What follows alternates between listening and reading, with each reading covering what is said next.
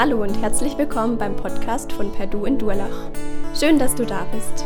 Wir wünschen dir, dass Gott die nächsten Minuten gebraucht, um zu dir zu sprechen. Viel Freude dabei.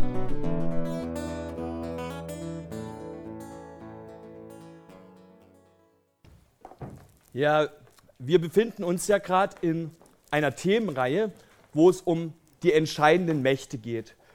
Und ich weiß nicht, wie es dir dabei geht, ich finde, manche Dinge, die kann man sich richtig gut vorstellen. Also alles das, was um uns rum ist, was man sieht, was man erlebt, das kann man sich irgendwie vorstellen. Ja? Also, dass ihr hier seid, ähm, das sehe ich, ja, und das kann ich mir vorstellen.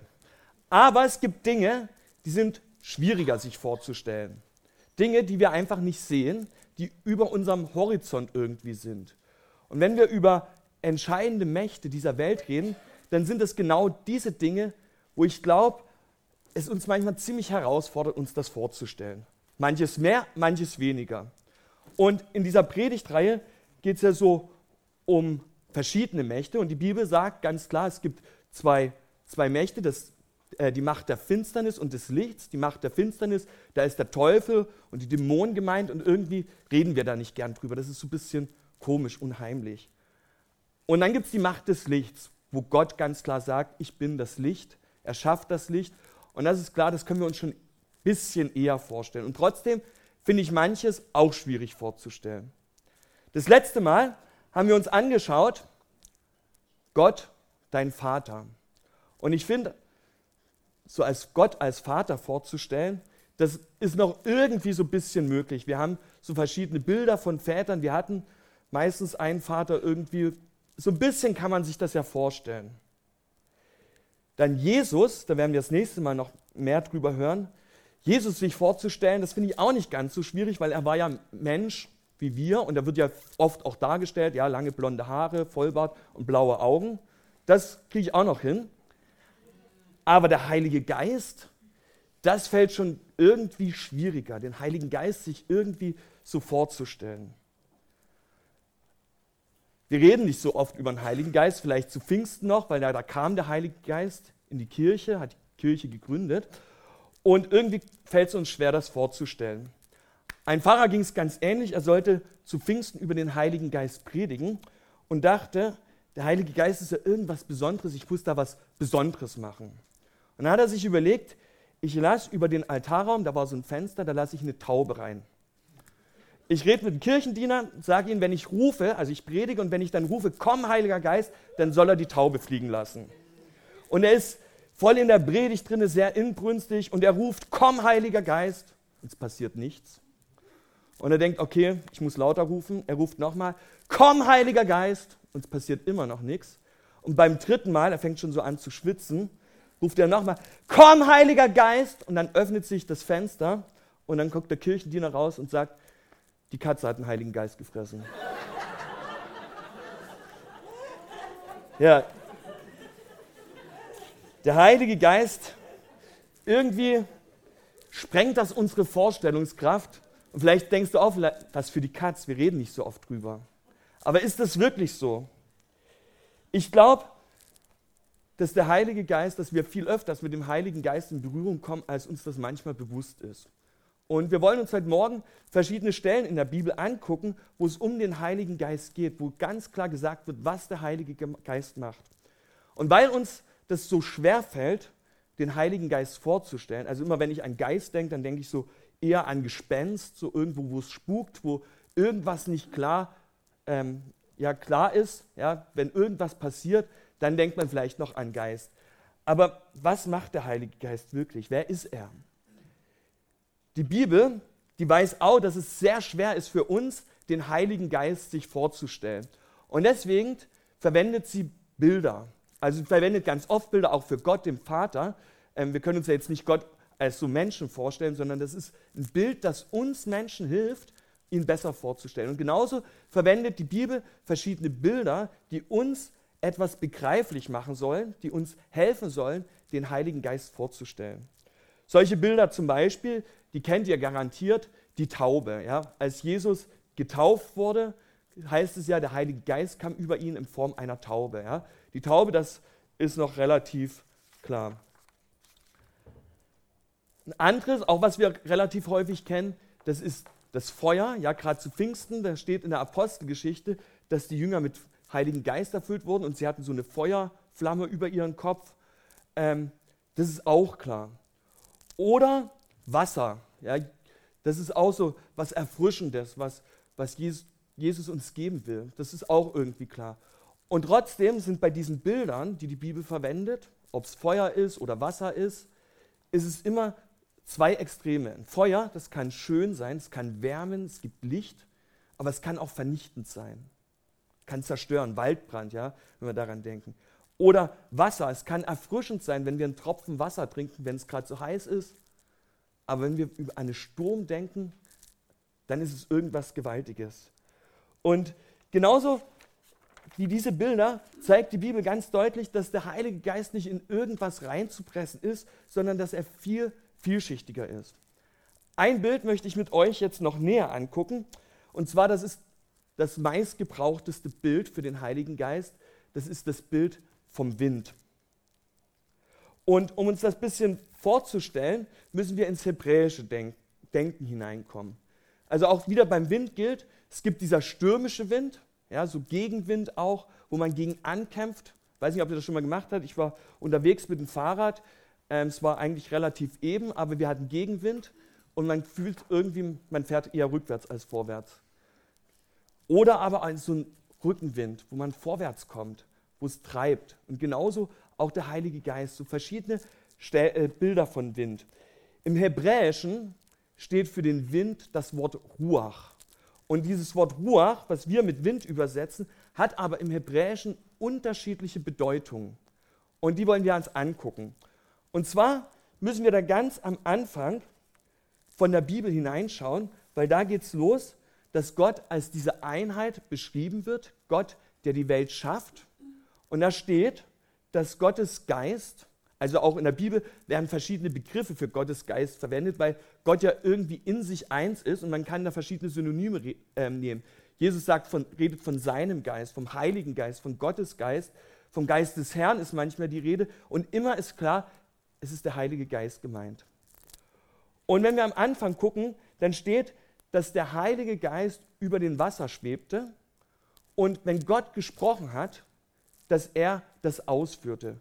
Der Heilige Geist macht so ein ganzes Stück sichtbar, was Gott in dieser Welt machen will. Und noch deutlicher und noch spannender finde ich es, wenn wir angucken, wie, der, wie Gott den Menschen macht. Da lesen wir in 1. Mose 2, Vers 7, da nahm Gott, der Herr, Staub von der Erde, formte daraus den Menschen und blies ihm den Lebensatem ein, also diesen Ruach in die Nase. So wurde der Mensch eine lebende Seele. Es wird deutlich, der Heilige Geist ist derjenige, der uns Leben gibt, der bei der Schöpfung dabei ist, von dem wir abhängig sind. Ja, nur durch ihn können wir überhaupt atmen. Gott gibt seinen Geist in uns. Und ich finde das so interessant, dass die Bibel an allen Stellen das so deutlich macht, dass wir abhängig sind von diesem Heiligen, vom Heiligen Geist. Psalm 104 wird das nochmal so deutlich, ähm, wo das der Psalm, der David das so ausdrückt, alle Lebewesen hoffen auf dich, dass du ihnen Speise gibst zur rechten Zeit. Du gibst sie ihnen, sie sammeln alles ein. Du öffnest freigebig deine Hand und sie werden satt von deinen guten Gaben. Doch wenn du dein Angesicht verbirgst, dann erschrecken sie entziehst du ihnen den Lebensatem, den Ruach, ja, den Geist, so scheiden sie dahin und werden wieder zu Staub. Entsendest du deinen Lebensatem, dann werden sie geschaffen. Also ganz deutlich, Gottes Geist ist derjenige, der uns das Leben schenkt und der uns am Leben erhält, der das Leben um uns herum möglich macht. Alles, was dazugehört. Der Geist Gottes, ja, wir nehmen ihn oft gar nicht so wahr, aber wir erleben ihn täglich. Die Luft, die wir zum Atmen brauchen, das wir leben, ist alles ein Geschenk, was uns der Geist Gottes gibt. Und wir nehmen es oft so selbstverständlich. Es ist manchmal ein bisschen schwierig, diesen Wind oder diesen Hauch, diesen Atem Gottes zu verstehen. Also dieses Ruach steht für Wind, Hauch und auch Atem. Ähm, und ein Theologe, das fand ich sehr cool, der hat das mal so, so ausgedrückt, was, was damit gemeint ist. Ruach mit seinen besonderen Eigenschaften, unsichtbar und doch überall präsent, völlig frei und doch zielgerichtet, scheinbar ein Nichts und doch absolut lebensnotwendig, ist der bewegte Wind neben dem Licht die grundlegende Naturmetapher für das Wesen und Wirken hier Gottes. Ja, also dieser Wind, dieser Ruach ist einfach darin können wir Gott entdecken, überall. Und Gott möchte uns ja zeigen, er offenbart sich in der Bibel, er offenbart sich in der Natur, er offenbart sich an so vielen Stellen und der Heilige Geist möchte uns das zeigen, wer Gott ist, wie Gott ist und wie Gott uns am Leben hält.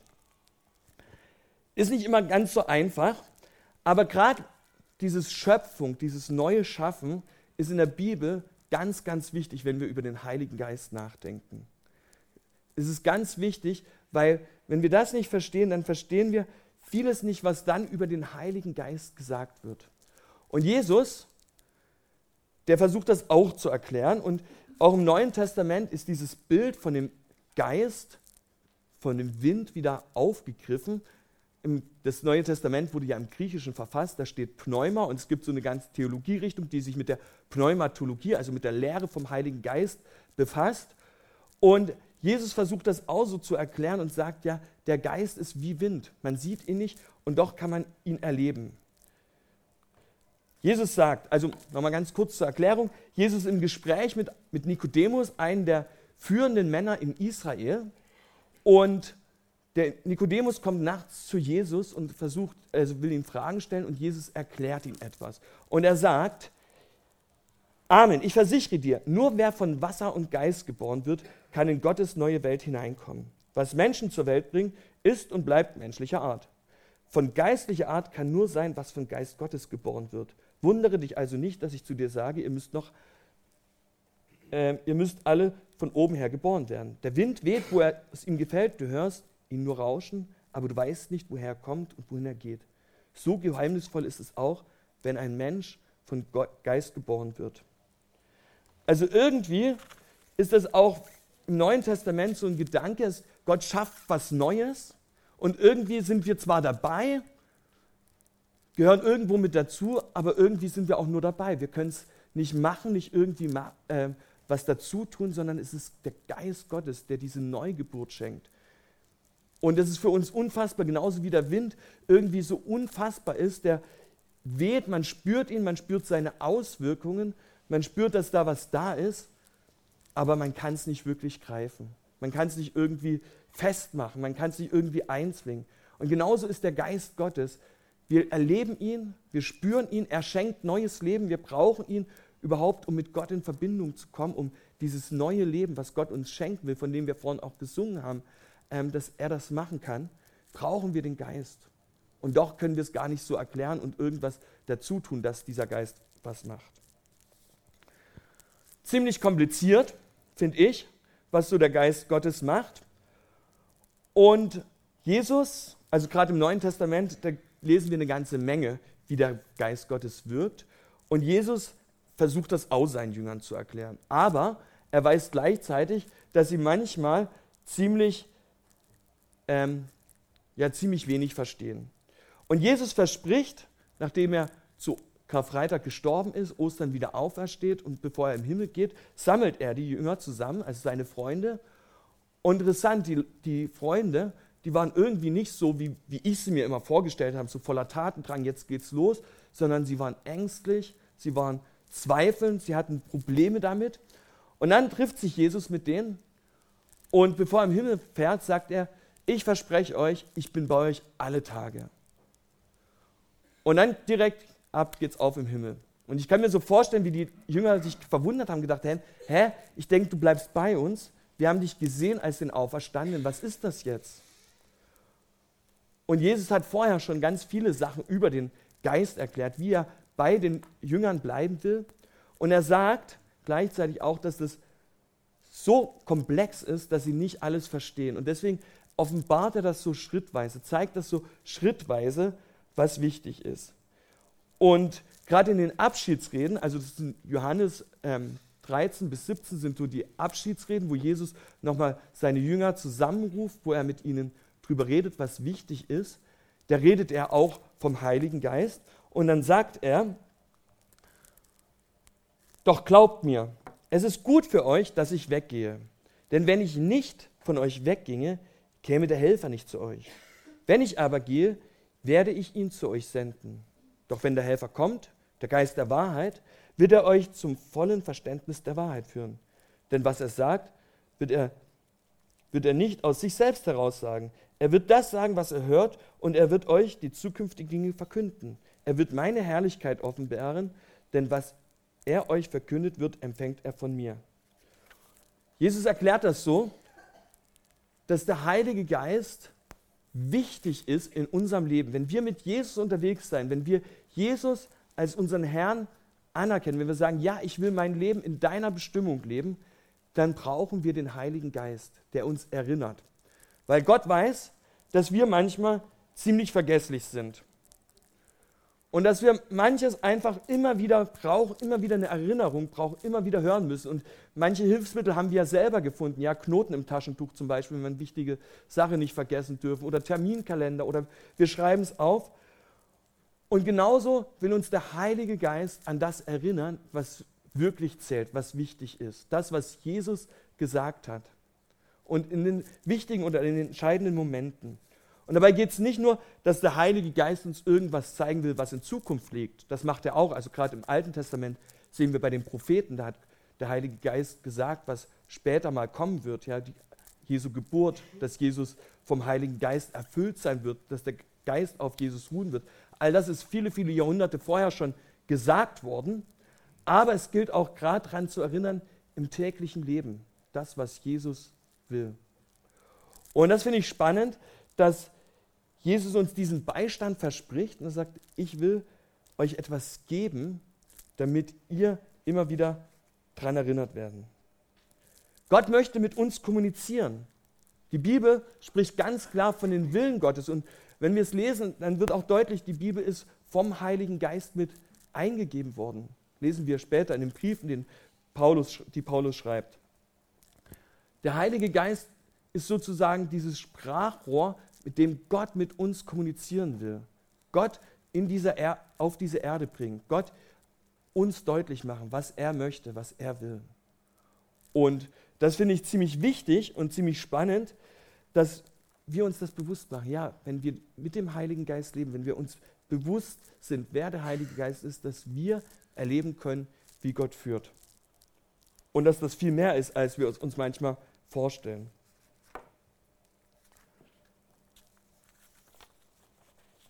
Der Heilige Geist hat auch, also Paulus spricht vom Heiligen Geist und gerade wenn wir die Briefe lesen oder wenn wir das Apostelgeschichte lesen, dann wird ganz oft erzählt, dass sie irgendetwas taten im Geist Gottes. Ja, sie gingen los ähm, und machten irgendwas, weil der Geist sie leitete und ihnen zeigte, wo sie hingehen sollten. Oder an anderen Stellen lesen wir, sie wollten irgendwo hinreisen, aber der Heilige Geist verhinderte. Also sie erleben ganz praktisch, wie der Heilige Geist führt. Und manchmal denke ich mir, es wäre so schön, wenn wir das auch so deutlich erleben könnten. Und ich glaube, wenn wir offen sind, dass wir das ganz oft auch erleben dürfen und können. Aber wir müssen offen sein dafür. Denn die Bibel, die sagt uns noch ganz viele Sachen. Also wir werden heute Morgen nicht alles ansehen, was über den Heiligen Geist gesagt ist.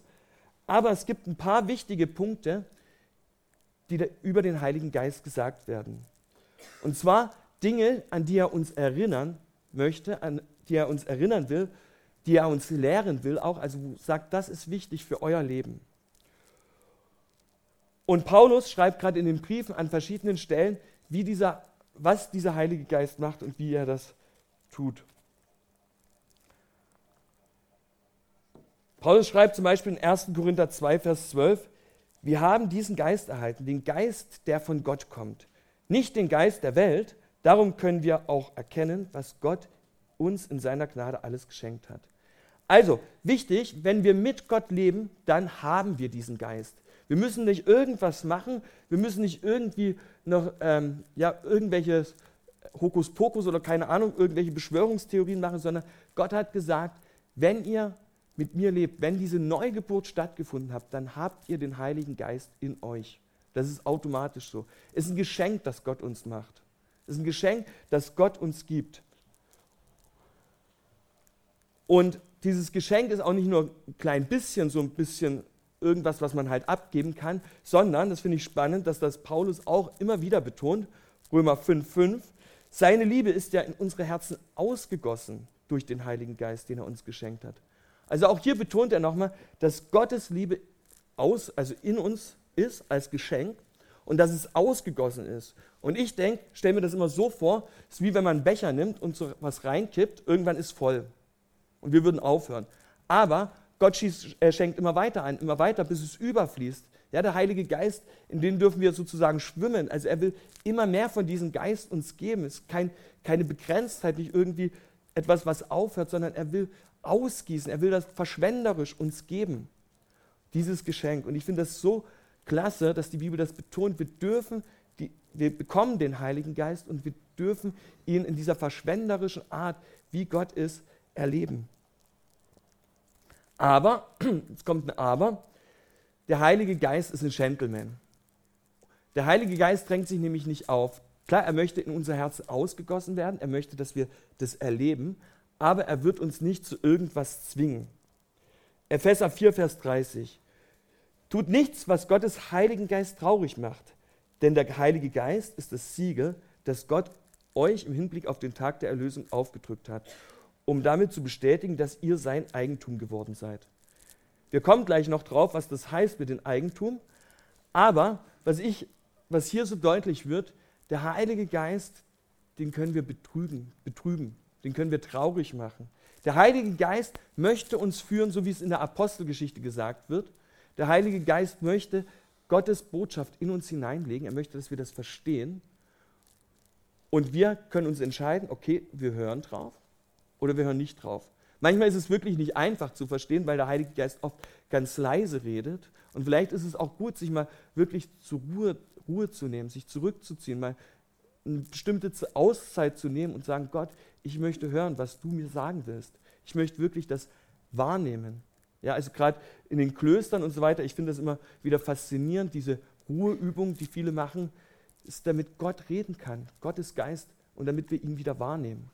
Und ich glaube, wenn wir den Geist Gottes immer wieder nicht so wahrnehmen, ist es wie wenn wir eine Hornhaut kriegen, ja, so eine Schutzschicht und irgendwann können wir den Geist immer weniger hören. Er will zwar uns reden, aber irgendwie vernehmen wir das nicht. Und das ist schade drum, weil Gottes Geist so viel Gutes für uns hat, weil Gottes Geist uns so sehr beschenken will. Und deswegen schade, wenn wir da nicht drauf hören und ihn sozusagen betrügen. Ich habe mich gefragt, wenn Jesus sagt, der Heilige Geist lebt in uns, in mir. Und er soll mich lehren und erinnern. An was soll er mich denn erinnern? Was ist denn so wichtige Punkte, die ich immer wieder brauche? Und ich möchte euch mit euch ein paar Punkte anschauen, wo ich merke, genau das ist wichtig und das ist das so die Hauptdinge, an die uns, glaube ich, der Heilige Geist erinnert, weil es immer wieder auch in der Bibel vorkommt. Das Erste, an das er uns erinnert, wenn der Heilige Geist ist, in uns ist, ist Römer 8. Also es gibt ganz viele andere Stellen, ich habe jetzt nur mal eine rausgesucht, wo das so deutlich wird. Alle, die sich von Gottes Geist leiten lassen, sind seine Söhne und Töchter. Denn der Geist, den ihr empfangen habt, macht euch nicht zu Sklaven, sodass ihr von neuem in Angst und Furcht leben müsstet. Er hat euch zu Söhnen und Töchtern gemacht und durch ihn rufen wir, wenn wir beten, aber Vater. Ja, der Geist selbst bezeugt es in unserem Innersten, dass wir Kinder Gottes sind. Der Heilige Geist gibt uns oder zeigt uns immer wieder, erinnert uns immer wieder an unsere Identität. Die Bibel macht das ganz oft so deutlich. Wir sind, wenn wir von neuem geboren worden sind, sind wir Kinder Gottes. Wir gehören nicht mehr zur Welt, wir sind tot für die Sünde. Wir, wir leben eigentlich nicht mehr, sondern wir sind Kinder Gottes. Und ich weiß nicht, ob ihr das so kennt. Ich kenne es von mir manchmal, dass ich dann so Gedanken einschleiche, naja, so gut bist du jetzt gar nicht. Und ob Gott dich noch als Kind annimmt. Und wir haben ja das letzte Mal sehr viel gehört, wie Gott als liebender Vater ist, dass er dasteht mit offenen Armen, auf uns wartet, egal was wir gemacht haben. Dass wir immer wieder zu Gott zurückkommen können. Und manchmal ist es so, dass wir dran zweifeln und denken, ja, ist es wirklich so? Und der Heilige Geist, der ruft das, ey Leute, ihr seid Kinder Gottes. Das ist unsere Identität. Und wir dürfen in dieser Identität leben. Wir dürfen darin auftreten. Wir müssen uns nicht verstecken, sondern wir dürfen in dieser Identität leben. Und das Coole ist, wir dürfen zu Gott, dem Schöpfer, der alles gemacht hat, ein Wort und es war da, dürfen wir Papa sagen. Ja, so eine intime Beziehung, die wird hier deutlich. So was ganz Intimes. Und ich finde auch wieder, wenn wir an, an den Ruach denken, an diesen Windhauch, ja, was Intimes ist auch, wenn man den Atem vom anderen spürt. Ja, wenn man so nah ist, vielleicht kennt ihr das so, wenn es eng ist und man spürt den Atem von anderen, das ist immer ein bisschen unangenehm, aber es kann auch was Intimes aus, ausdrücken. Gott möchte, dass wir seinen Atem spüren, so ganz nah an uns heran. Er möchte, dass wir sehen und erkennen, wie er ist. Er möchte in diese Intimität mit uns hineinkommen, als Vater und wir als Kinder von Gott. Und der Heilige Geist erinnert uns immer wieder daran. Er sagt, das ist wichtig, dass ihr das begreift. Das ist wichtig, dass ihr das seht. Ihr seid Kinder Gottes. Das ist das Erste, an was er uns immer wieder erinnern muss. Das Zweite ist, gerade auch, ähm, ist ganz ähnlich wie, wo wir vergessen, dass wir Kinder Gottes sind. Er sagt, Paulus schreibt an einen seiner Schüler, der mit ihm unterwegs war, sagt, Gott hat uns nicht einen Geist der Ängstlichkeit gegeben, sondern den Geist der Kraft, der Liebe und der Besonnenheit. Die Jünger, als sie unterwegs waren mit Jesus, haben gesehen, wie Jesus wirkt und waren total begeistert von dem, was Jesus gemacht hat.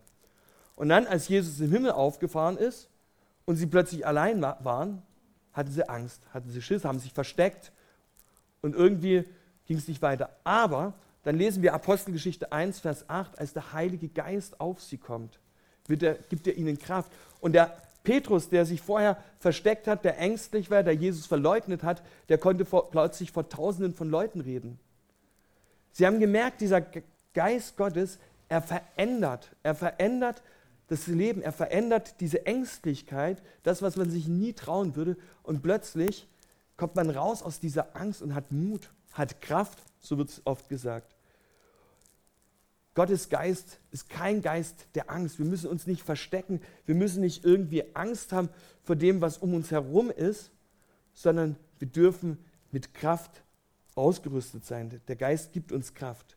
Er gibt uns die Liebe, auch den anderen zu sehen, so wie Jesus auf diese Erde kam, sich selbst gegeben hat, uns gesehen hat in unserer Not. Genauso auch ähm, sollen wir den Nächsten sehen. Und das schaffen wir nur, wenn der Geist Gottes in uns Raum hat und wenn der Geist Gottes wirken kann. Paulus macht das noch viel praktischer an anderen Stellen. Er sagt in Galater 5, die Frucht hingegen, die der Geist Gottes hervorbringt, besteht in Liebe, Freude, Friede, Geduld, Freundlichkeit, Güte, Treue, Rücksichtnahme, Selbstbeherrschung. Gegen solches hat kein Gesetz etwas einzuwenden.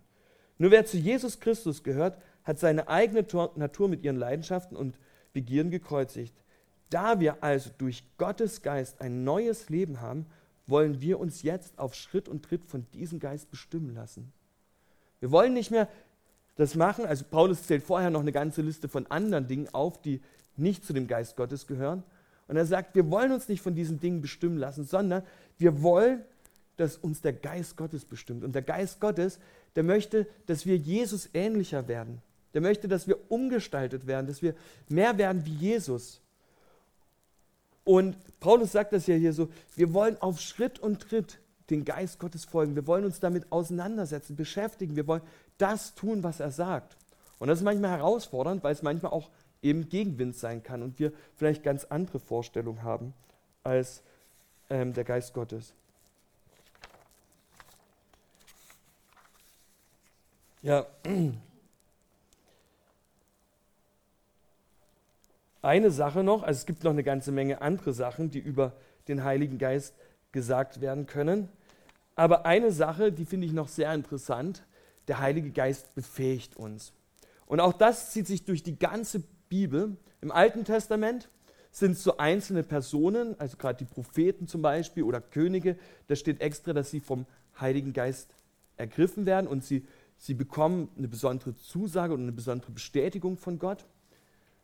Im Neuen Testament, und das finde ich auch interessant, auch das Alte Testament spricht schon davon, dass Gott den Geist ausgießen will, dass er für alle da ist. Nicht nur für ein paar wenige Leute, sondern dass alle diesen Geist haben können.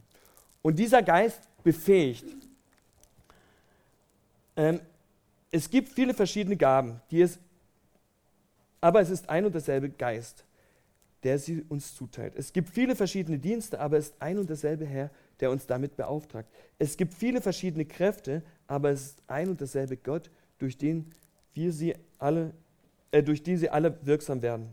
Bei jedem zeigt sich das Wirken des Geistes auf eine andere Weise, aber immer geht es um das Nutzen der ganzen Gemeinde. Also hier in dem Brief, den Paulus schreibt, da geht es um die Gemeinde in Korinth und wie die zusammenkommen. Und er sagt, jeder von euch, der den Heiligen Geist hat, der mit Gott lebt, hat mindestens eine Gabe. Eine Sache, die der Geist Gottes in ihm wirkt.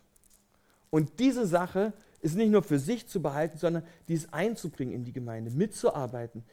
So wie Jesus das vorgelebt hat, er war für die anderen da, so sollen wir auch für die anderen da sein. Und der Geist Gottes möchte diese Gabe in uns, oder legt diese Gabe in uns hinein und er möchte, dass wir sie anwenden.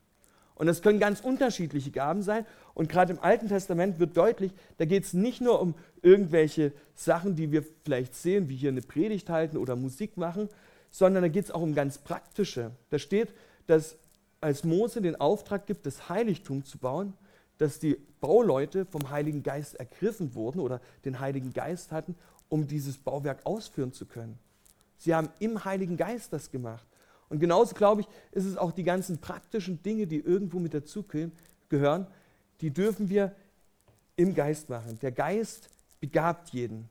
Und ich finde das spannend, wenn jeder seine Gabe mit einbringt. Das zeigt, dass es nicht irgendwie eintönig ist, nicht irgendwie jeder dasselbe machen muss, sondern dass es eine hohe Vielfalt gibt, ganz unterschiedlich. Jeder darf seine Gabe auf seine Art und Weise einbringen.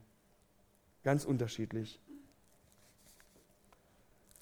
Ja, der Heilige Geist, irgendwie überall da, irgendwie ja nicht spürbar, nicht greifbar, aber doch da. Und ich finde es spannend, sich Gedanken zu machen und ja, sich den Wirken mal zu öffnen und zu sagen, okay Gott, ich möchte wirklich deinen Geist erleben. Ich möchte hören, wie du zu mir sprichst. Ich möchte, dass du mich befähigst. Ich möchte diese Gaben, die dein Geist mir gibt, einsetzen.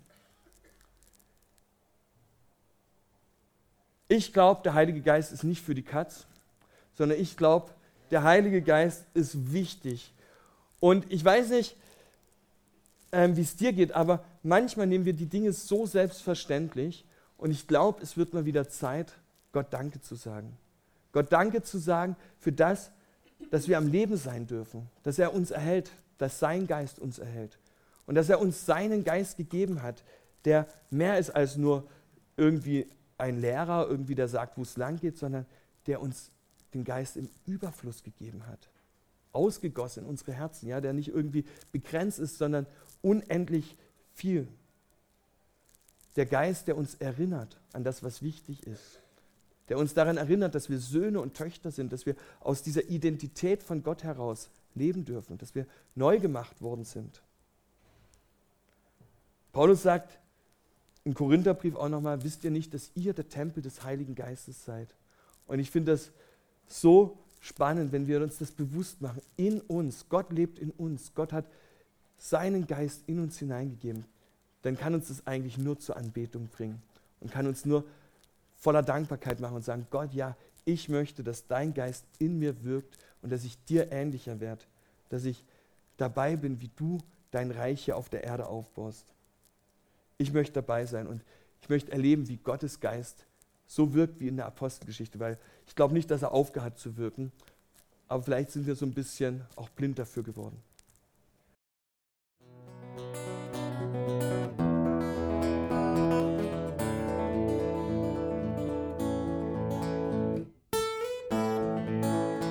Wir hoffen, der Podcast hat dir weitergeholfen. Falls du noch Fragen hast, besuche gerne unsere Homepage unter www.per-du.church.